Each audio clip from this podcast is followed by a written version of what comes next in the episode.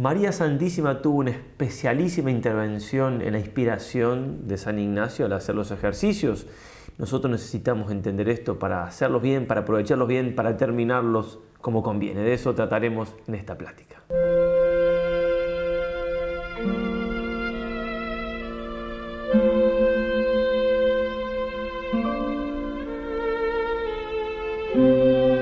Queridos hermanos, parece mentira, ya estamos cerca de terminar los ejercicios, pero de terminar los ejercicios para empezar una nueva vida con todos los propósitos y demás. Bien, vamos a empezar como siempre invocando a nuestra Madre del Cielo, cuanto más en esta plática de este día. En el nombre del Padre, del Hijo y del Espíritu Santo. Dios te salve María, llena eres de gracia, el Señor es contigo. Bendita tú eres entre todas las mujeres y bendito es el fruto de tu vientre Jesús. Santa María, Madre de Dios, ruega por nosotros pecadores, ahora y en la hora de nuestra muerte. Amén. San Ignacio de Loyola, ruega por nosotros. Bien, entonces en esta plática vamos a tratar cuán importante fue María Santísima, no solamente en la vida de San Ignacio en general, que vamos a tratar un poco, no nos da el tiempo, a pesar de que también esta plática, para no perder la costumbre, es larguita, lo que sí, al menos en esta no les voy a decir si es la primera vez, en esta, otra no, esto es para todos. Entonces, no vamos a ver en toda la vida de San Ignacio, ¿sí? una parte hasta Manresa, y nos vamos a detener de manera profunda, si se quiere, dedicando más tiempo a la importancia de María, como decíamos, en el hecho de que San Ignacio hiciera y escribiera los ejercicios, y también la presencia, un poco más breve, pero lo trataremos, de María en los ejercicios mismos, es decir, lo que hemos ido meditando. Vamos a tratar menos ese tema porque para no hacerlo tan largo y además porque ya lo han ido viendo, ya han compartido con nuestra madre muchas meditaciones y ya saben por propia experiencia de qué estoy hablando. Bien, vamos a decir entonces en primer lugar algo de San Ignacio y la Virgen, cómo fue tan importante María Santísima. San Ignacio fue devotísimo de, Nuestra Señora, como él la llamaba, porque era realmente la señora como si fuera la mujer de sus pensamientos, su amor era para con María, como, como dice Monsignor Fulton Sheen en un capítulo, en, el último capítulo de su autobiografía, la mujer que todos aman, ¿no? Eh, ese amor a María entrañable que todos tenemos que tener, dice que todos los hombres aman, ¿eh? como diciendo todos podemos amar a María y no hay ninguna contradicción en eso, y así como San Ignacio dice, cuando él tenía, quería eh, pensaba en Loyola de que volvería a ser un caballero y trataría de conquistar a una dama, él le llama a una señora, ¿verdad? Con minúscula obviamente. Y después entonces le pone ese título con mayúscula a María Santísima, Nuestra Señora. Una, manera muy hermosa de llamar realmente porque era la, mujer de manera sobrenatural de sus amores. Y la, y la amaba con un amor entrañable, el cual tenemos que tener todos nosotros a nuestra Madre del Cielo. Y ya que hemos recibido por gracia de Dios, vamos a ver también por gracia de María estos ejercicios que, que esta plática, ojalá eso es lo que buscamos, nos ayude a amarla más a la Virgen, a agradecerle más a la Virgen, a tenerla más presente en nuestra vida, porque realmente los ejercicios los tenemos gracias a ella. San Ignacio entonces tuvo una devoción, va a decir el padre Antonio Astrain, que fue un muy buen historiador, dedicó 30 años a escribir eh, una historia de la compañía antes de la supresión al fin del siglo XVIII. Decía, tuvo San Ignacio, eh, es un hecho, perdón, constante y capital la importancia de la Virgen María en la santificación de Ignacio y la mutua correspondencia de amor, de obsequios que se establece desde su conversión. De hecho, es la Virgen quien lo elige a San Ignacio, San Ignacio que corresponde a esa elección. Vamos a hablar un poquito de esto desde la conversión de San Ignacio, ya entonces herido en Pamplona, llevado a Loyola, dándose a leer libros de santos que quería imitar y demás, como ya sabemos, se le apareció la Virgen y le confirmó los grandes propósitos que tenía de santidad. Pero vamos primero a otra, antes de esa aparición eh, de, María Santísima, que puede haber sido en esta misma noche. Vamos a un relato del padre Rivadeneira, que entró a la compañía teniendo 14 años y lo conoció a San Ignacio. La primera biografía que se conoce es la de él. Dice así, el padre Rivadeneira se levantó una noche de la cama, San Ignacio en, en Loyola todavía estamos, ¿sí? como muchas veces solía, entonces se dice rápido, ¿no? Se levantó de la cama como muchas veces solía, a rezar. Es cierto que hay cosas de los santos que son admirables y no imitables, pero levantarse alguna vez a la noche a rezar tampoco es tan admirable y no imitable. Alguna vez, por ahí no lo podemos hacer todas las noches, pero tener alguna hora de adoración en alguna capilla de adoración a la noche, una vez a la semana, Mira, hacer algún sacrificio en ese sentido del sueño es una cosa que tiene muchísimo valor. No vamos ahora a dedicar mucho tiempo a hablar de lo que es la oración de noche, pero digo, se dice de pasada, ¿no? Una noche levantándose de la cama con muchos solías, bueno, no lo quería dejar pasar tan rápido. Se levantó entonces a hacer oración y a ofrecerse al Señor en suave y perpetuo sacrificio, acabadas ya las luchas y dudas y, con, y congojas de su corazón, y estando puesto de rodillas delante de una imagen de Nuestra Señora, se levantó a rezar de noche, había pasado ya sus congojas, ya sabía lo que tenía que hacer con su vida, etc., se pone a, rezar delante de una imagen de Nuestra Señora. Y ofreciéndose con humildad y fervorosa confianza, por medio de la gloriosa Madre del piadoso y amoroso Hijo, por medio de ella. La piedad ya la tenía muy mariana por soldado y siervo fiel, y prometiéndole de seguir su estandarte real y dar de coces al mundo, se sintió en toda la casa un estallido muy grande, y el aposento en que estaba tembló. En los procesos de canonización algunos testigos afirman que de esta sacudida quedó partida la vidriera de la habitación en que estaba San Ignacio y que jamás quisieron repararla en memoria de este hecho que atribuían al demonio, furioso de no poder vencer. Se habrá, venido, se habrá visto venir lo que, lo que seguía este, el demonio con la conversión de San Ignacio. Hoy no está la vidriera, dice padre Rivadeneira ya en ese tiempo, pero sí una rajadura de arriba abajo en la pared de la Santa Casa.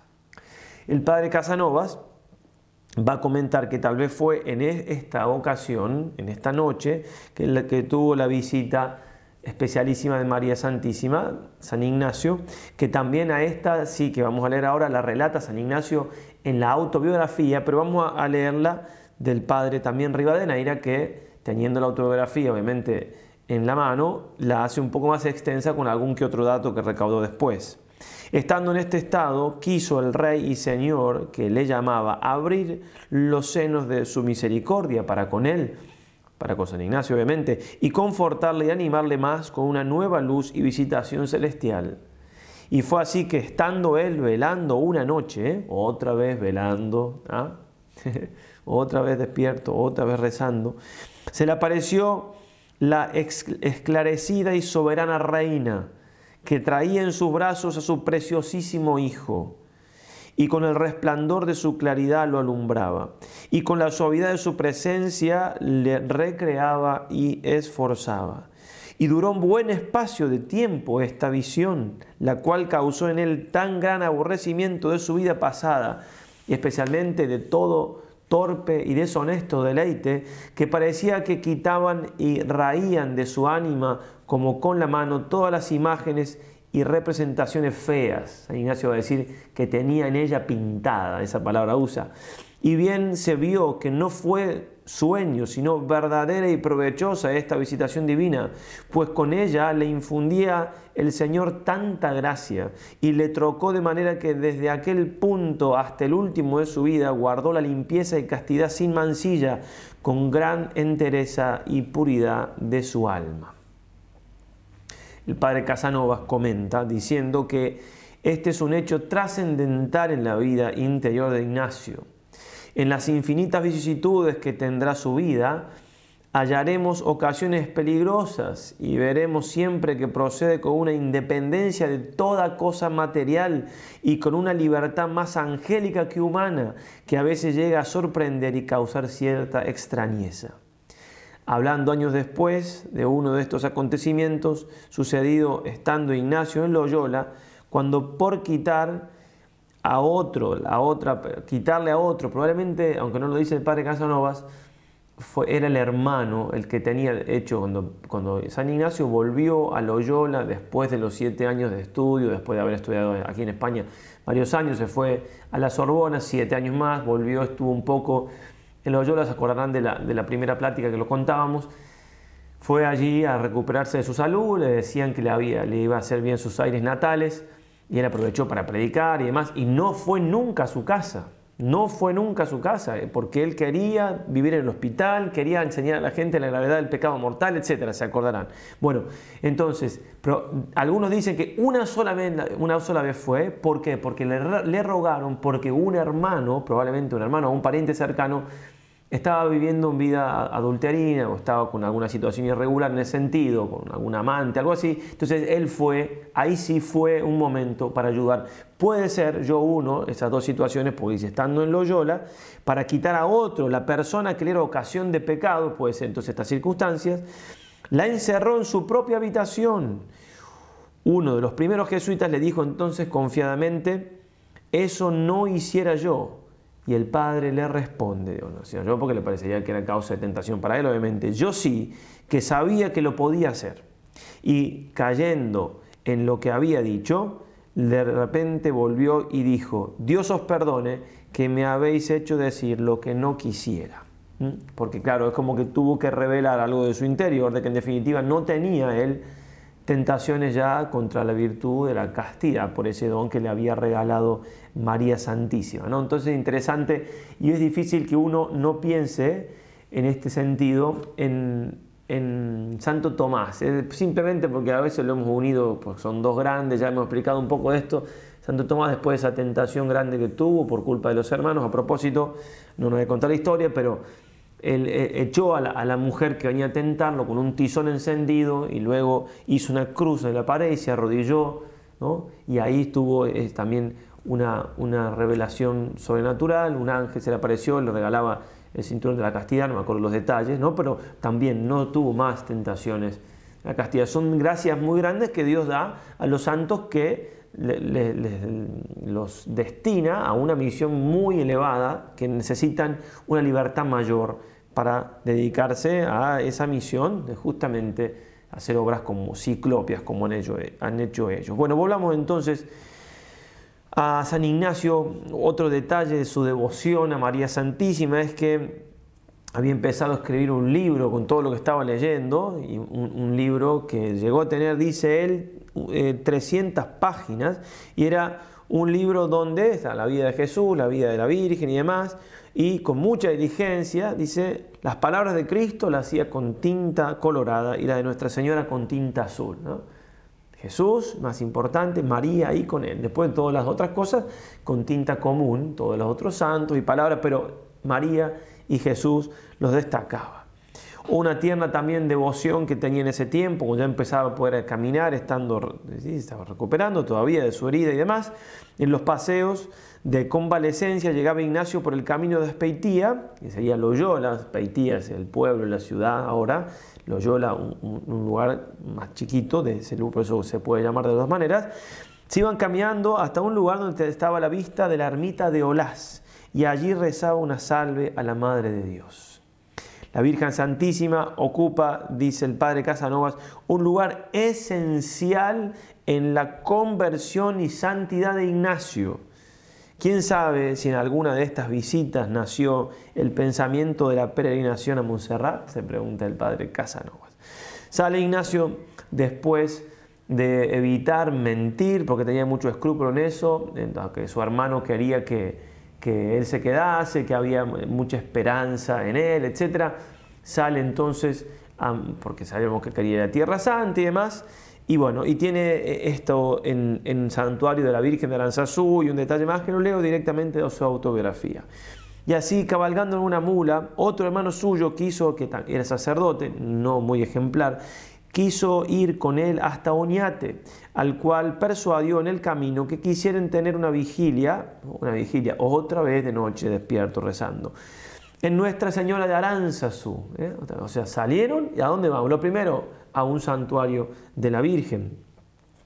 Y dice, en la cual haciendo oración aquella noche para cobrar nuevas fuerzas para su camino, dejó el hermano en Oñate haciendo oración aquella noche para tomar fuerza para su camino. O sea, no duermo toda la noche y rezo para poder tener más fuerza. Perdón que lo repita, que casi las mismas palabras, pero es que nosotros juzgamos las cosas al revés. Es cierto, cosas en los santos hay admirables, pero no imitables, pero no exageremos. Así que la oración nos da fuerza. No, vivimos vida natural solamente, vivimos vida, vivimos vida sobrenatural. Entonces podemos juzgar muy naturalmente todo, muy carnalmente todo, mi tiempito de sueño, mi tiempito de, mi tiempito de, y el tiempito de Dios, el tiempo que le tengo que dedicar al Señor, dejémosle a Él que nos dé la fuerza que puede darnos un poquito más de fuerza de lo que nos da una hora de sueño, ¿verdad? Por supuesto que hay que ser prudente y demás, pero la prudencia no está muchas veces una prudencia más carnal que sobrenatural. Bueno, en esta hora, en esta, en esta noche de oración, donde tomo fuerza, etc., es donde probablemente ubiquen algo que, que él hizo, que no se sabe dónde fue, pero fue hacer un voto de castidad, que ya lo dijimos, pero vale la pena repetir, que era en un, un lugar mariano, un santuario de la Virgen, santuario, ermita, lo que sea, pero suponen que es aquí. Como él había, pero miren cómo es San Ignacio, como él había sido vencido en esa virtud, aunque te, había tenido esa gracia tan grande de no tener ya tentación y demás, como había sido vencido, chácate, por las dudas, un voto de castidad. Castidad celibataria, no, no simplemente castidad como que vivir, tiene que vivir todo cristiano, es decir, voto de, de vivir la castidad para siempre, la castidad del celibato. Bien, entonces dejó a su hermano Noñate en casa de una hermana que iba a visitar y él se fue a Navarrete. Y viniéndole a la memoria de unos pocos ducados que le debían en casa del duque, le pareció que se haría bien cobrarlos, para lo cual escribió una cédula al tesorero diciendo al tesorero que tenía dinero, etc. No había dinero, pero para él le dieron el dinero, cobró los dineros, mandólos a repartir en ciertas personas a quienes se sentía obligado y parte a una imagen de Nuestra Señora que estaba mal concertada para que se concertase y ornase muy bien. Y así, despidiendo a los dos criados que iban con él, se partió solo en la mula de Navarrete para Montserrat. ¿Sí? Esa, ternura, esa delicadeza en ornamentar bien, recordemos que, como nos enseña la iglesia, la, devoción, los ornatos, las cosas que uno, eh, un beso que uno da a una imagen y demás, el santo correspondiente lo recibe como tal. Es una cosa que ya sabemos. Si le doy una imagen, un beso de imagen de la Virgen, sabiendo ya, por si hay algún protestante evangélico viendo esto, sabiendo que no, que no está la Virgen Santísima allí y menos adorando esa imagen, nosotros le estamos dando un beso a la Virgen porque la Virgen la toma como tal. Entonces, por eso San Ignacio en las reglas para sentir con la iglesia, que ya en algún momento las explicaremos si Dios quiere más adelante, porque esto ya está terminando y no pudimos esta vez, dice la octava regla, alabar ornamentos y edificios de iglesias, asimismo imágenes y venerarlas según lo que representa, según que representa, el santo que representa, porque todo esto era en contra justamente de la herejía protestante. Bien, entonces todas estas deferencias para con María Santísima y de María Santísima para con San Ignacio, después se viene aquí de Montserrat, todo lo que vamos a ir diciendo, hace que no sea difícil pensar que cuando San Ignacio dice que llevaba el deseo de agradar y aplacer a Dios y también el deseo tan vivo de hacer cosas grandes por amor de Dios, creo que sin escrúpulos podemos agregar nosotros que, que esos deseos también eran de agradar y hacer cosas grandes por como la llamaba él, Nuestra Señora. Sin duda que podemos decirlo también así. Vamos a la vigilia en Montserrat, si bien, repito, ya vimos eso en su momento, pero lo vemos un poquito más al detalle y haciendo hincapié en María Santísima, lo leemos directamente de su autobiografía. Recordemos que él la dicta en tercera persona.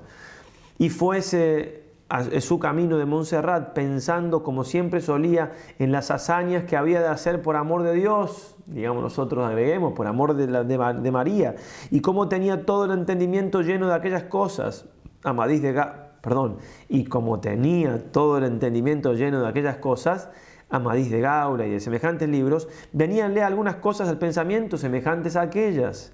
Y así se determinó de velar sus armas toda una noche, sin sentarse ni acostarse, más a ratos en pie y a ratos de rodillas, delante del altar de Nuestra Señora de Montserrat a donde tenía determinado dejar sus vestidos y vestirse de las armas de Cristo. Pues partido de este lugar, fuese según su costumbre, pensando en sus propósitos, y llegado a Montserrat, después de hecha la oración y concertado con el confesor, se confesó, etc. Y duró la confesión tres días, etc. y la espada y el puñal mandó que se colgase en la iglesia en el altar de Nuestra Señora. Y este fue el primer hombre a quien le dijo él, el padre Chanones, lo que iba a hacer. La víspera de Nuestra Señora de marzo, lo hizo esto el 25, 24 de marzo de la noche, o sea, quiso revestirse de Cristo, ¿no? Bueno, este, repíteme de nuevo, ¿no? Y, y hago la reflexión. Lo hizo el día 24 de marzo de la noche del año 22, 1522, se fue lo más secretamente que pudo a un pobre, despojándose de sus vestidos, lo dio al pobre y se vistió de su deseado vestido, sayal de saco, ¿no? Y se fue a hincar de rodillas delante del altar de Nuestra Señora, otra vez, ¿no? Lo, remarca, lo dijo recién y todo, de una vez de, de esta manera y otra vez de pie, y con su orden en la mano pasó toda la noche. San Ignacio quiere revestirse de Cristo ante María Santísima. Quiere ser un soldado de Cristo, del Rey de Reyes, ante la Reina. Es evidente la devoción que tiene, clarísima. ¿sí? Bueno, no tengo que hacer demasiados comentarios, pero que nos ayude esto, porque no hay santo que no haya sido devoto de María Santísima. No lo hay. Si lo encuentran, pónganlo en los comentarios, si no va a poner ningún comentario. No hay. ¿Por qué? No se puede amar a Jesús sin amar a María. No se puede. Que no tiene María por madre, no tiene a Dios por padre, va a decir incluso San Luis María, si mal lo recuerdo, citando a San Bernardo. Bien, veamos el corazón mariano de San Ignacio. ¿Para qué? Para que nosotros también lo tengamos, para que desde los ojos de María, desde el corazón de María, aprovechemos los ejercicios, continuemos nuestra vida con lo que hemos aprendido en los ejercicios, con los propósitos y demás. Ni bien llega Manresa, se acordarán quizás de la primera charla o no, se los cuento de nuevo, una gracia también especialísima de María. Esto lo cuenta una anciana, un testimonio del proceso de canonización, y lo trae el padre Calveras, un libro que habla de San Ignacio en Manresa y en Montserrat según estos procesos. Dicho padre Ignacio tuvo una visión celestial antes de entrar en este pueblo, bajando del dicho monasterio de Santa María de Montserrat, junto al puente viejo de este pueblo, ya dicho, muy fatigado y cansado del camino, en una cruz de piedra que allí está puesta, cerca y delante de la capilla de Santa María de la Guía, así llamada, estando en las gradas de dicha cruz, rezando ante la cruz, pero en el santuario de la Virgen, o sea, en la, iglesia de la Virgen de la Guía, porque decía dicha anciana que fue público y notorio haberse aparecido dicho Padre Ignacio la Virgen María, consolándole divinamente y animándolo a insistir y perseverar en su santa y comenzada penitencia. Y tal es la pública voz y fama. Así empezó San Ignacio aquí en Manresa pequeño comienzo, podríamos decir, para semejantes gracias que iba a recibir, estaba bien a tono, bien a tono que María Santísima lo confirmase y confortase en la vida que estaba llevando y en lo que venía a ser. En Virador, dice, es un santuario, también uno de los lugares ignacianos aquí en Manresa, está a unos tres kilómetros y medio. Él iba también allí a, hacer, a rezar, es un santuario de la Virgen. Un testigo, el doctor Puch, dirá el mismo testigo yo que dicho Padre Ignacio, no solo oyendo misa y los otros oficios divinos, sino también después, a horas fijas del día y de la noche, velando, estaba en la oración y algunas veces arrodillado ante la imagen de la Virgen María en la iglesia de Viladordis, pernoctaba en oración, haciendo lo mismo también de rodillas en las cruces que están en el camino que va de Manresa a dicha iglesia de Viladordis. Y que el mismo Padre Ignacio algunas veces se escondía y separaba del trato común de los hombres y se retiraba a una cueva para darse a la oración y otros ejercicios espirituales. Y esto muchas veces, ¿eh? saepe en latín, y de esto hubo, había y hay pública voz y fama. Y comenta Calveras. Son notables las precisiones que aquí se dan sobre la morada de Ignacio en la soledad de Vilador y de la cueva. Afirma claramente el doctor Puch que el santo algunas veces pasaba la noche en la capilla de Virador desvelando en oración de rodillas ante la imagen de la Virgen. ¿Sí? Y, bueno, que, y después aclara el padre Calvera por qué le parece a él que del texto, que no lo leo todo, no se deduce que pasaba la noche en la cueva porque le quedaba más de la cueva hasta aquí cerca. se podía volver al hospital sin ser visto, porque el hospital y la cueva estaban fuera de la muralla, no había necesidad de pasar la noche en la cueva. Entonces, y además agrega, aunque desde la cueva veía las montañas de Montserrat, de noche, de noche no, y a su vista se encomendaba a la Virgen, no tenía allí de noche, como mirador, una imagen devota ante la cual trasnochase en vela de rodillas. Qué bonito, no, no, no pasaba deduce el, padre Calveras del texto que leímos y del sentido común de la, devoción de, San Ignacio a la Virgen, no, no pasaba ahí la noche porque no tenía una imagen de la Virgen para venerar durante la noche. Testimonio de Antonio Juan Cabrera, uno, uno más, dice, y otra visión tuvo San Ignacio en la iglesia de Santa María de Viladordis, donde se le apareció la bienaventurada Virgen María. Es un testimonio más que habla de otra visión, que no sería raro, porque, digamos, más allá de que es un testimonio de alguien, es que se le apareció, como veremos después, y como ya sabemos también, la Virgen y nuestro Señor muchas veces aquí en Manresa, así que puede ser tranquilamente, tranquilísimamente. También recordemos que cuando tiene la visión de la Santísima Trinidad San Ignacio, aquí a menos de 100 metros, en Santo Domingo, en las gradas del monasterio, estaba rezando el oficio de Nuestra Señora, así la hora de Nuestra Señora. No es, un, detalle, estaba rezando a la Virgen y tuvo la visión de la Trinidad. También se habla de un éxtasis de San Ignacio, a quien reza, rezando el Ave María. Testimonio lo da una devota de San Ignacio de nombre Ruidora y lo transmite su padre Mauricio. Dice así, y entre otras cosas decía que un día oyendo a perdón, yendo a predicadores, yendo al convento de Santo Domingo, se tocó a la oración del Ave María.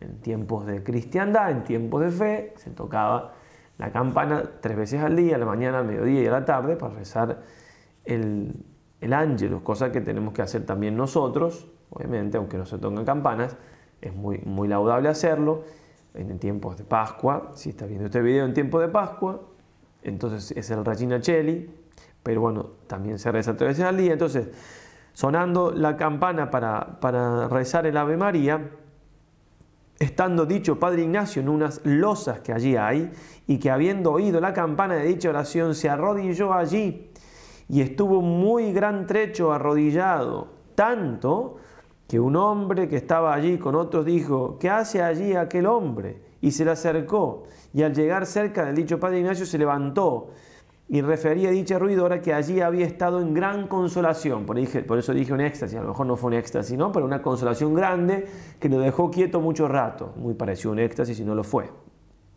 Y decía en todo tiempo San Ignacio que pensasen en la pasión de nuestro Señor, que esa era la verdadera consolación. Y agrega el padre Calveras, nótese la moraleja de Ignacio para que el vulgo no diese excesiva importancia a estos favores divinos. ¿no? Le más importancia a la pasión de Cristo, que pensaran en la pasión que eso los iba a consolar. Entonces, muy rápidamente, algunas cosas que tienen que ver con San Ignacio y la Virgen aquí en Manresa, que no tienen que ver directamente con los ejercicios, porque vamos a hablar ahora, sí, en un apartado aparte, valga la redundancia, de la inspiración de los ejercicios y cómo San Ignacio recibió grandes gracias de María para poder hacer y escribir los ejercicios. Nos vamos a, vamos a utilizar sobre todo dos artículos de la revista Manresa de hace ya muchos años atrás, de 1943, del el padre Manuel Quera, que los escribe porque hasta el comienzo del siglo XX fue unánime la tradición de que María Santísima había inspirado a San Ignacio los ejercicios. Y ahí aparecieron algunos historiadores este, que lamentablemente eh, hablan mm, dudando del tema. Entonces él escribe dos artículos muy buenos, citando grandes autores y grandes cosas que para zanjar la cuestión y que eso no, esa duda no pulule, digamos, que era una cosa muy bien sabida Bien, entonces, para hablar de esto, él eh, va a ser más o menos así. Digo más o menos porque yo lo estructuro un poquito también como mejor me parece, pero la información está tomada prácticamente toda ahí, salvo cuando cito al padre Casanovas. Entonces, entonces digo, en primer lugar, vamos a hablar de María como mediadora de toda gracia. Y cómo entonces, bajo ese aspecto muy amplio, podemos hablar de que María le ayudó a San Ignacio Sabemos entonces muy claramente que San Ignacio escribió, hizo y escribió los ejercicios por inspiración de Dios enseñado por Dios. El padre Rivadeneira, lo decimos rápidamente con algunos testimonios, algo que ya sabemos, repito, hablando del tiempo de Manresa, afirma, el primer biógrafo que decíamos, en este tiempo, con la suficiencia de letras que habemos dicho que tenía, que era solamente leer y escribir, escribió el libro que llamamos de los ejercicios espirituales. O sea, lo escribió, no lo escribió con, su propia ciencia, porque obviamente tenía ciencia para algo mínimo. El padre Quera afirma que los compañeros del santo fundador están constantes en afirmar que los ejercicios son obra de Dios. Y cita un par de testimonios, por ejemplo, el padre Polanco, el primer secretario de San Ignacio, el que estuvo más tiempo con él, en Manresa comenzó a comunicar a muchos los ejercicios espirituales que él había recibido de Dios, por él enseñado directamente. El padre Nadal estos son los ejercicios que Dios inspiró por primera vez al Padre Ignacio cuando dejado el siglo se daba de veras en Manresa la penitencia y oración. El Padre Maffei, resumiendo un poco todo esto, en una biografía también muy antigua, la vida de San Ignacio, afirma que compuso el libro de los ejercicios, comillas, en parte de lo que le dictó el magisterio celestial, dictó dicho en sentido amplio, y en parte de lo que conoció por experiencia. Entonces afirma el padre que era Perdón, digamos hasta acá entonces que esto no es otra cosa que lo que ya al principio de los ejercicios citábamos de San Ignacio mismo, que dice que en este tiempo le trataba a Dios como un maestro, un niño, enseñándole. Simplemente lo decimos de nuevo para reafirmarlo, citando otros autores, etc. Y el padre que era dice, bueno, entonces, según la doctrina de la mediación universal de María, no podemos negar que a su intercesión debió San Ignacio esta gracia extraordinaria, estas gracias extraordinarias. Está muy bien. Todas estas gracias que recibió San Ignacio, las recibió por mediación de María, porque todas las gracias nos llegan por medio de María. Pero demos un paso más en esto, porque no solamente María como mediadora de todas las gracias, eh, podemos afirmar entonces que le ayudó a San Ignacio, porque no, no, María también se le apareció a San Ignacio aquí en Manresa, ya lo sabemos, ¿no? Cuando San Ignacio habla de que se le apareció Jesús no sabe cuántas veces y por mucho rato. Entre 20 y 40, dice, no, me parece que, exagero, dice a nuestra, no parece que miento, dice exactamente, ¿no? no, exagero, sino que a Nuestra Señora también ha visto en símil forma, también se le apareció María Santísima. ¿Sí? En símil forma, y, no sabemos las veces, pero tranquilamente son la misma cantidad. A lo que voy, que también estuvo muy presente de esa manera la Virgen aquí en Manresa va a decir el padre que era. Pero aún sin investigar más testimonio, puede colegirse que la Virgen intervino en la composición de los ejercicios más directamente, no solamente lo que decíamos de las gracias generales, que consola la intercesión ¿sí? de, ser mediadora, pues en la autobiografía se dice que en este tiempo se le aparecieron Jesucristo y la Virgen Santísima, lo que acabamos de leer. Lo más obvio es pensar que ellos también influirían directamente. Ellos, ¿quién? Jesús y María, no solamente Dios directamente, sino Dios encarnado y su Santísima Madre. Y acá el padre que era cita al padre Casanovas, nos lo cita así más al sensum y, una frase cortita, lo citamos nosotros directamente todo completo el párrafo del libro del padre Casanovas de San Ignacio. Dice, la Virgen Santísima en la, en la inspiración de los ejercicios es muy importante. Casi toda tradición artística, ya vamos a hablar de eso un poquito después, nos presenta también a Ignacio arrodillado dentro de la cueva, delante de la Santísima Virgen con su divino Hijo en los brazos y escribiendo los ejercicios como bajo la inspiración del buen Jesús y de su Madre Santísima. Esto, y aquí vamos, no es sino una expresión gráfica de lo que Ignacio nos ha dicho en la autobiografía, que Dios le instruía como enseña un maestro de escuela a un niño, que tenía grandes ilustraciones de la Santísima Trinidad y otros misterios de la fe, y que veía con mucha frecuencia las santas personas de Jesucristo y de la Virgen que se le presentaban. Y todo esto muchas veces y por mucho tiempo estando en oración, y ahí cita textualmente a la autobiografía.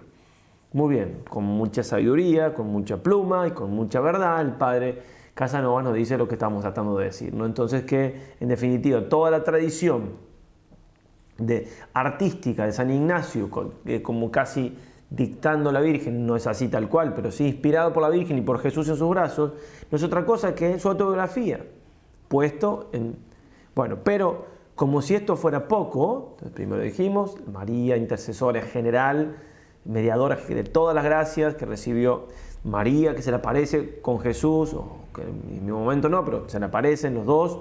Bueno, y con eso el Padre Casanova dice, ya está, con eso ya está. Pero hay más, gracias a Dios, hay más todavía. La tradición oral que nos habla de que justamente San Ignacio dijo explícitamente esto. La señora Ángela de Amigant, una de las grandes bienhechores que tenía con su esposo aquí en Manresa, debió de oír de labios de Ignacio el influjo que tuvo la Virgen Santísima en la composición del libro de los ejercicios.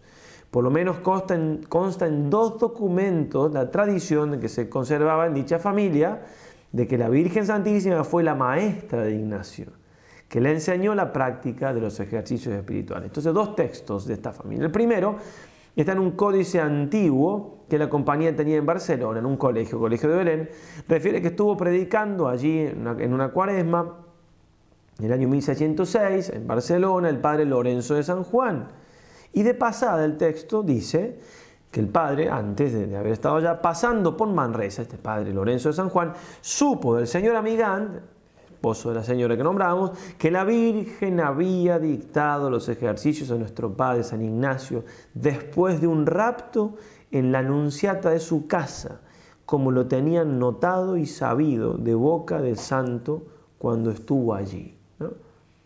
Parece que entonces otra gracia muy importante. Bueno, interesante realmente, no vamos a poner a analizar el texto al detalle, pero está clarísimo lo que está diciendo de una intervención de María Santísima dicha por San Ignacio a esta familia.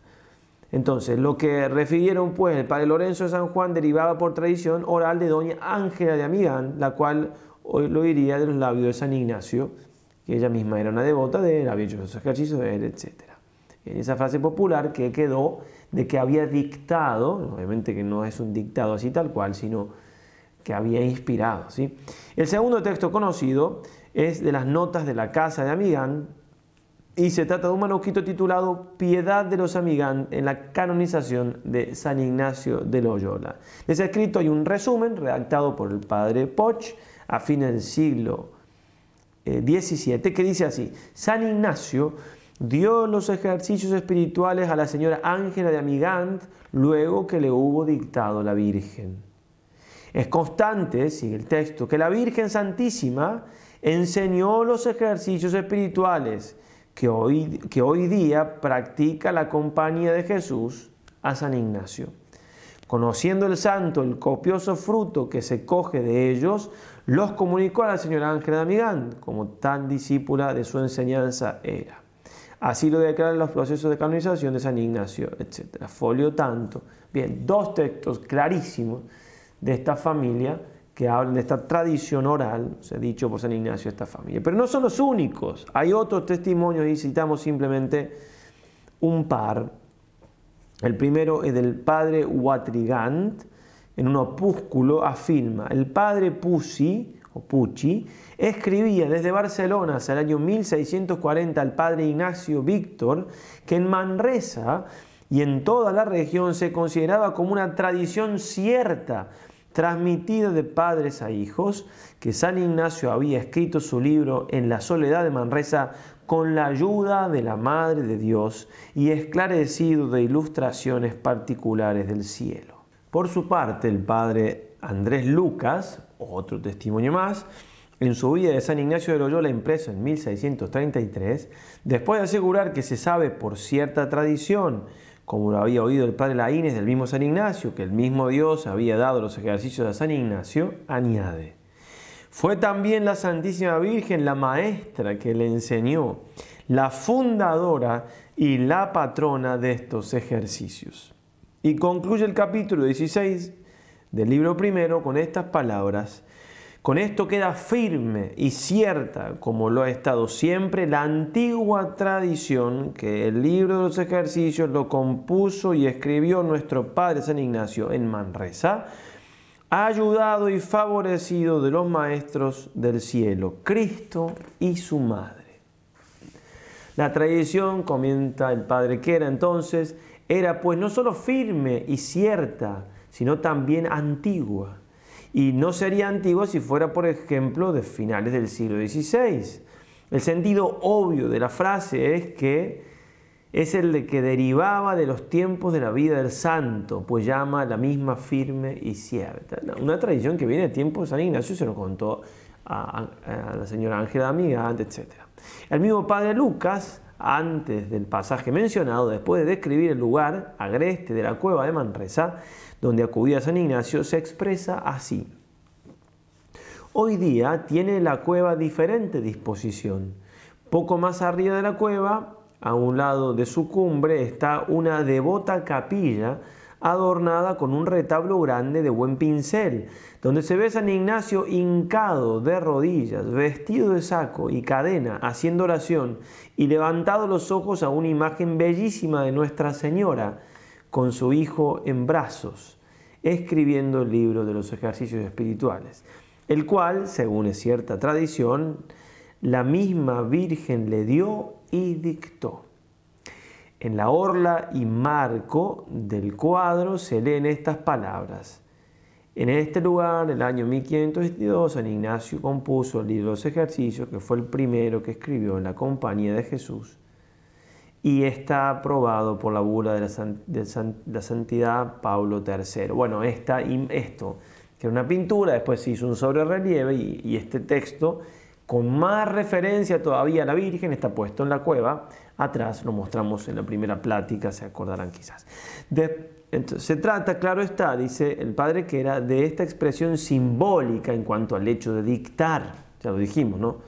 No es que dictó palabra por palabra, porque de hecho uno de los historiadores, a mí uno, algún otro jesuita se pregunta si la Virgen dictó, entonces no dictó, entonces, pero no estamos hablando de que dictó, es una forma de decir, claro, dictó no, pero que inspiró sí. Si, decimos que no dictó, entonces no inspiró, ahí está el error.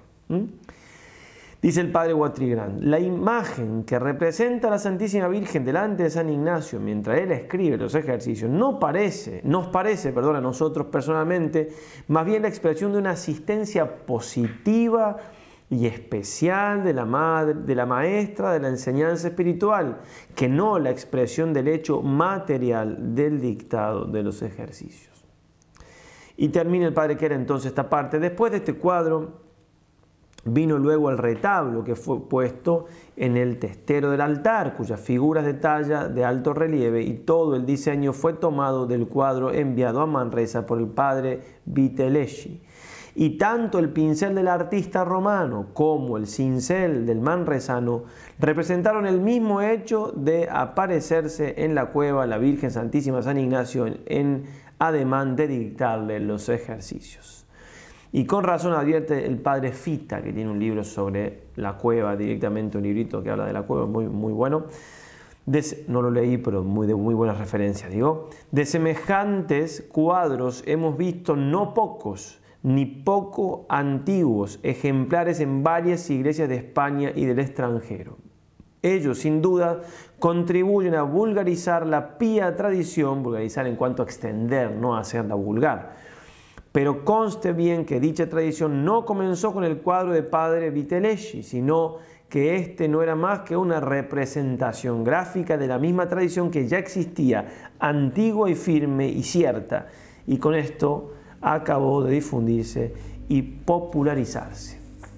Bien, y como si esto fuera poco, la Virgen María como mediadora universal de las gracias, entonces intercede por San Ignacio para que reciba todas las gracias especiales que Dios le dio aquí en Manresa. La Virgen María que se le aparece muchas veces, mucho tiempo estando en oración, como también se le apareció Cristo. Otra cosa más, no poco. San Ignacio, tercer lugar, San Ignacio que le dice a la familia Migant, claramente que la Virgen lo ayudó, lo inspiró, etcétera, para escribir los ejercicios. Y esto lo encontramos en textos de la familia Migán y en otros textos de otros jesuitas de ese tiempo. El cuadro que después se hace un sobrerelieve, que después se expande por España, de San Ignacio, con esta gran verdad, María Santísima y el, su niño en brazos, ambos entonces ayudándole, inspirándolos y, y dictándole, entre comillas, en sentido amplio, ¿sí? los santos ejercicios. Falta algo más. ¿Qué más se puede decir? Que se parezca un ángel, que se parezca San Miguel y que lo confirme. Pues bien, acá lo tenemos a San Miguel confirmando esta tradición por si alguien tiene alguna duda al respecto. El padre Luis de la Puente, que también es una autoridad, como el padre La Palma y demás, y tiene un libro de meditaciones que sirve también muchísimo para hacer los ejercicios, meditaciones en general, lo hemos usado también en el noviciado, tiempo A. En su vida del padre Baltasar Álvarez, ¿eh? entonces la vida del padre Baltasar Álvarez refiere lo siguiente, lo que él está haciendo es tratando de confirmar el carácter sobrenatural que aduce, por, lo cual aduce esta revelación. Nos llama la atención, por ejemplo, en el libro del padre La Palma, la Palma escribe entonces eh, también en esta fecha, un poquito antes también, eh, sí, porque cuando el padre La Palma escribe su libro, este otro libro ya estaba terminado y que, tienen tan poquito tiempo después de San Ignacio, tienen que revalorizar los ejercicios, como que entre los mismos jesuitas no le daban toda la importancia, me llamaba la atención, pensé que si si en algún caso pasara eso, entonces eh, sería como tiempo después. No, ya ahí, ya ahí, entonces tienen que. Bueno, y es lo mismo que hace el Padre de la Puente aquí, para revalorizar lo sobrenatural de los ejercicios, que no simplemente ideas de. Dice entonces esto. En cuya confirmación, o sea, para confirmar la revelación sobrenatural de los ejercicios, en cuya confirmación me ha parecido poner aquí una especial revelación que creo será para todos de mucho consuelo. Entre las personas que he tratado de muy alta y levantada oración, que no han sido pocas después que trato almas, una de ellas, a quien nuestro Señor y su Santa Madre hacían muy extraordinarias misericordias, de cuya verdad en lo que dice tengo la certeza moral que los hombres podemos tener de estas cosas, de cosas semejantes, o sea, decir, puedo decir que lo que le pasó es verdad con certeza moral, que es lo que se puede tener. No puedo tener certeza metafísica de eso, porque estamos hablando de cosas que no se llega a esa, pero que certeza moral es certeza. Bien, me contó lo que aquí diré. Sabiendo esta persona que los de la compañía se recogían a hacer estos ejercicios el año de 1600, 1600, como tenían de costumbre, quiso ella también recogerse para hacerlos en su casa del modo que pudiese. Y habiendo ya comenzado, estando una mañana con nuestro Señor en su oración, vio con los ojos del alma venir y llegarse cerca de ella un santo ángel de grande majestad. Y admirada de verle, y no sabiendo quién pudiese ser, la dijo cómo era, o sea, el, ángel le dijo a ella cómo era el arcángel San Gabriel, perdón, San Gabriel, me equivoqué, no San Miguel, San Gabriel, y está más al acaso, digamos, claro, por la Virgen y demás, que venía a traerle un recaudo de parte de la Sacratísima Virgen Nuestra Señora. Ella, que era humilde, en oyendo esto, se admiró mucho más y se encogió y pidió al ángel que antes de darle tal recaudo le diese licencia para que tratase despacio con nuestro Señor eh, de, cosa tan grande como en caso semejante solía hacerlo, que le dé permiso para hablarlo con el Señor. El ángel, que gusta mucho de la humildad y recato, tan y tanto recogimiento, respondió que era muy contento de ello, y así dejándola, como si allí no estuviera, se fue nuestro Señor, que está presente en todo lugar, como la fe nos enseña, y con grande sentimiento y afecto le representó su miseria y bajeza, suplicándole tuviese misericordia de ella y apartase de ella todo lo que no fuese muy conforme a su santísima voluntad habiendo estado un rato en estas y otras peticiones, oyó la, anterior, la interior voz del Señor que le decía que oyese las razones que le quería decir el ángel. Entonces, certificada ya interiormente de todo aquello que, perdón, que de todo aquello era obra de Dios, del modo que su majestad suele hacerlo con sus siervos, y lo hacía con los profetas, oyó de rodillas y con grande reverencia el recaudo del santo ángel en que la decía de parte de la soberana reina del cielo, que en los ejercicios que había pensado hacer de discursos y meditaciones de las grandezas de Dios y de los infinitos bienes que por este Señor nuestro se nos comunicaron, casi al modo que se hace en la compañía, dice ella, recibiría muy particular servicio de lo que hiciese como lo había pensado. Lo que ella había pensado hacer, que era muy parecido a los ejercicios de San Ignacio, iba a recibir muchas gracias, que siga adelante. Porque le hacía saber que ella era, la Virgen, y había sido como patrona y fundadora de aquellos santos ejercicios de la compañía, y había sido ayudadora y como enseñadora del Santo Padre Ignacio, para que así se hiciese. Y en esta razón había tenido en ella principio esta obra. Y también porque ella se ocupaba muy a la continua el tiempo y años de su vida en estos santos ejercicios. Esta fue la revelación de cuya verdad, como dije, miradas todas las circunstancias de la persona, sigue el Padre la Puente, ¿cierto? Que la tuvo, no tengo duda y creo cierto que no tanto se hizo a ella, por ella, cuanto por nosotros, para que los de la compañía y los demás que se ejercitan en santas meditaciones, nosotros, y gastan algún tiempo en estos soberanos ejercicios, los estimen en mucho y se alienten a continuarlos, pues tienen tal fundadora, protectora y ayudadora como la Virgen Santísima. Y ella se preció de hacerlos, etc. Bueno, sigue el padre que era.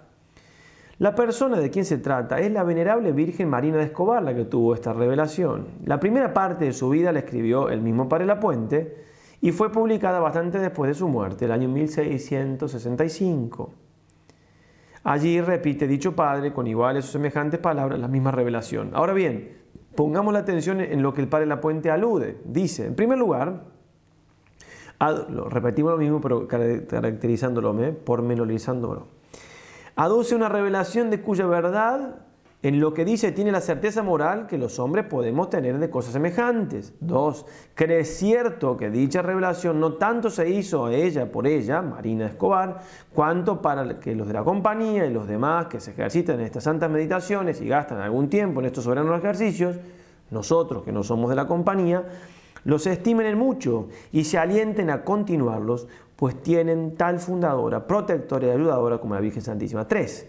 El Padre La Puente dejó escrita esta obra encargando que si el fin de la sierva de Dios correspondía a su vida, si moría santamente, como esperaba, saliese a la luz después de sus días. Y añade, añade en el prólogo, verificóse la condición, el prólogo que no lo añade el Padre La Puente, sino el que lo hizo, porque si fue grande la fama y opinión de virtud y santidad con que vivió en Valladolid, su patria, no fue menor la que tuvo en su dichoso tránsito y después de él aclamándola por santa y concurriendo de todos estados a su entierro y honras que duraron por muchos días, bueno, etc. Lo que, lo que está diciendo es que murió santamente esta mujer, lo que le, da también más crédito a la visión. Discúlpeme, no llegué por cuestiones de tiempo, este, estoy grabando esto bastante justito de tiempo para poder ya editarlo y publicarlo. No llegué a confirmar en internet si Marina de Escobar es beata o es santa, no, no llegué, lo pueden hacer ustedes fácilmente, porque este, este artículo es de 1940, como decía, 30 y algo. Entonces, bien, eh, bueno, una revelación hermosísima que confirma realmente de una manera muy, muy hermosa y muy sobrenatural que dice el padre que era, bueno, uno puede decir que se puede equivocar, sí, no, no es infalible lo que, lo que dice, pero claro, el padre La Puente es una persona realmente de peso, de, mucho, de mucha valía, entonces no va a decir cosas así nomás, y todo lo que, todo lo que dice, parte de la persona que recibe la, revelación, o que no, está, no en ese tiempo al menos no estaba aprobada por la iglesia, porque ella no estaba canonizada, todo lo que decía era para, dar crédito. Y, y además está confirmando algo que ya se sabía por otros medios, como si fuera poco. Muy bien, termina entonces el padre queda diciendo, finalmente una última confirmación de la pía tradición, una, quinta cosa si se quiere, pero ya quinta o parte de la cuarta, es que se haya mantenido sin contradicción hasta aparecer el siglo XX, en que algunos escritores le han querido poner en duda. y con todo, en estos últimos tiempos ha merecido el beneplácito de la suprema autoridad de la compañía de Jesús y del pastor supremo de la iglesia. Entonces cita una carta aquí del padre Anders Ledy, superior de la compañía en el año 1888, a toda la compañía de Jesús, de cultus santísimo cordi Jesús proveendo, hablando de paso de los ejercicios y de las constituciones, apoyó con su autoridad la siguiente afirmación, comillas, es opinión no solo piadosa, sino muy fundada, que lo que enseñó y mandó San Ignacio se lo sugirió nuestra buena madre, la Virgen Inmaculada. Si el padre que era es igualmente, e igualmente creemos, se quiso sumar a esta opinión Pío XI, cuando aludiendo a los ejercicios en su epístola apostólica del 3 de diciembre de 1922 al padre Wodimiro Ledovchowski, en el tercer centenario de la canonización de San Ignacio de Loyola y San Francisco Javier, dijo el Papa, comillas, en aquel retiro de Manresa aprendió de la misma Virgen y como recibió de sus manos aquel perfectísimo código de leyes, así lo podemos con verdad llamar, de que se ha de valer todo buen soldado de Cristo para pelear las batallas del Señor. Dos puntos, los ejercicios espirituales. Decimos tales como se narra, le fueron entregados del cielo a Ignacio. Dice el padre que era, evidentemente todos interpretaron bien el simbolismo que encierran las palabras del Papa. Con lo dicho, creemos haber presentado, termina su artículo, la pía tradición a la luz de los documentos en su estado actual Quiera Dios que este trabajo contribuya a disipar este ambiente de indiferencia por la pía tradición, creado por modernos historiadores, quienes por lo demás, al tratarla tan a la ligera, mostraron por ella un desdén inmerecido. Muy bien, por último punto, más breve por supuesto, digamos algo de la Virgen Santísima, no como inspiradora de los ejercicios, sino como presente en los ejercicios. Y aquí vamos a apoyarnos sobre todo en este librito, pero son algunas páginas solamente, del el padre Manuel Ruiz Jurado, ¿sí? que también falleció hace poco, pero un hombre también de fe, un comentarista muy bueno de los ejercicios. Bueno, entonces algunas cositas que él dice al respecto nos van a servir y yo lo debería haber marcado esto. Aquí está. Entonces sí, vamos a a decir, dice, de dos maneras fundamentalmente se ve la presencia de la Virgen en los ejercicios. Y dice, una como intercesora, a quien nos dirigimos especialmente en los coloquios para conseguir la gracia que deseamos. En este caso se la denomina en el texto la Madre o Nuestra Señora y, por ejemplo, ya en, la primera semana, cuando se habla de los pecados, hace un triple coloquio ¿eh? a la Virgen, a Jesús al Padre. Está ahí presente ella como un camino para alcanzar. No nos da el tiempo acá, yo no sé bien cuánto tiempo hoy, porque tuve que acordar un par de veces el video, pero va, bastante. Pero es para, para, para, otro video con la presencia de María en la, piedad de San Ignacio, en, lo que fue después de Manresa, en, en su diario espiritual, bueno, en fin, todo muy, muy hermoso y mucho provecho. Algo decíamos cuando terminamos hablar de la misa en la última plática. Bien, se considera la Virgen el puesto que ocupa en el designio del Padre al lado de su Hijo Divino, ya en la gloria del Rey Eterno y al mismo tiempo en el corazón de la actualidad de la vida de la Iglesia como madre también e intercesora nuestra. Entonces es el primer lugar que destaca como intercesora, como mediadora, muy claro en los ejercicios, y le estoy hablando de algo que, que, cada uno de ustedes sabe porque lo ha podido experimentar en lo que van los ejercicios. La segunda manera es la de nuestro modelo y aparece al hilo de la historia evangélica como persona a la que hay que contemplar y también a la que hay que pedir. Entonces, vamos a, como un esclavito indigno, vamos a la anunciación, claro, la esclava del Señor. ¿Quién, ¿Quién después de Jesús hizo tanto y tan perfectamente la voluntad del Padre como ella? Obviamente que nadie, y San Ignacio lo, lo destaca, nos hace ir al texto, nos hace estar como esclavito indigno, nos hace aprender de María, tanto como de Jesús, por supuesto. Sí, en estos casos se la denomina frecuentemente María o también la Virgen María y también en la relación con el Hijo o con nosotros. Y entonces la Madre y Nuestra Señora. esta manera comienza a partir de la segunda semana y permanece hasta el final. Bien, y con respecto a esto de ser María a, quien tenemos que imitar, podemos leer un texto de San Ambrosio, tomado de un libro también que habla de la devoción mariana de San Ignacio. Dice así, porque se aplica perfecto lo que estamos diciendo, fue tal María que su sola vida es para todos una clara enseñanza y un perfecto ejemplo de vida santa. Y añade, traer siempre delante de los ojos como pintada en una imagen, la virginidad y la maternidad y, la vida de toda de la bienaventurada Virgen María, en la cual, como en un espejo, resplandece la hermosura de la perfecta pureza y la forma y el modo de ejercitar todas las virtudes. De ella habéis de tomar los ejemplos de bien vivir, donde, como endechado, hallaréis magisterios expresos de toda santidad y que os engañarán los que habéis de corregir y huir. O sea, me, engaña esa santidad a, mis errores, a las cosas que yo tengo que evitar. Y sobre todo lo que habéis de abrazar y poner en práctica. Lo primero con que se enciende el deseo de aprender es la excelencia del maestro. ¿Y qué maestro más excelente que la Madre de Dios? Bien, y sigue entonces el Padre Jurado. La denominación la Madre parece recibir una carga teológica de intercesora y protectora en los episodios o textos en los que se emplea. Por ejemplo, Caná, el Calvario, la recomendación de los coloquios, la Madre Señora Nuestra, número 109. Las demás veces dice más bien su madre para referirla a Jesús. Nos parece significativo de especial ternura el adjetivo bendita aplicado a María cuando el Hijo habla con ella. ¿no? Y pues hay dos numeritos, número 273 y 219. Voy a leer solamente el 219, que lo hemos hecho. Digo, todo esto que vengo diciendo les tiene que sonar, porque sobre todo María como ejemplo, seguramente se llevan algún ejemplo para la vida cotidiana, o ya lo tienen de María, cómo imitarla, etc.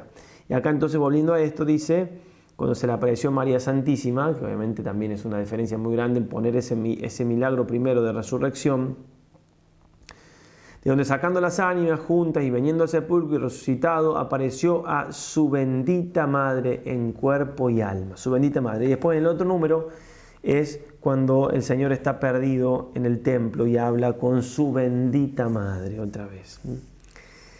En general se puede decir que la Virgen tiene una presencia que acompaña a la persona que hace los ejercicios durante toda la experiencia del mes, habituándolo, en el caso nuestro fue, sí, de julio, noviembre, el mes, sino 50 días, no en retiro, pero bien, 50 días, habituándolo a realizar en la práctica de la propia devoción el afecto de hijo y de tener a María en el puesto que la fe de la iglesia le concede. Bien, después la hace algunas evocaciones más de presencia de María, en los coloquios muy importantes, dos banderas y tres binarios, está María presente, ¿cómo no darles importancia a ella? Si lo ponen en los momentos más importantes también de los ejercicios, después aparece con Madre Dolorosa, y que no que es súper importante, digo, Madre Dolorosa al pie de la cruz, bien. Y el título de la Virgen María reserva el misterio de la aparición de Cristo resucitado como para indicar en la, para indicar en la virginidad la predilección de Cristo y un fruto precioso de su redención. Precisamente al, tratar de la primera aparición de Cristo resucitado, escribe de esta aparición lo que decíamos recién, lo cual, aunque no se diga en la Escritura, se tiene por dicho en decir que apareció a tantos otros. ¿eh? Se le apareció a la Virgen Santísima. En conjunto, podemos observar una presencia constante, decisiva y discreta de María, constante, decisiva y discreta en los ejercicios, ¿sí? con el papel que la fe y la devoción cristiana asigna a Nuestra Señora en modo eficaz para integrar en profundidad en la vida espiritual del ejercitante ese papel de María.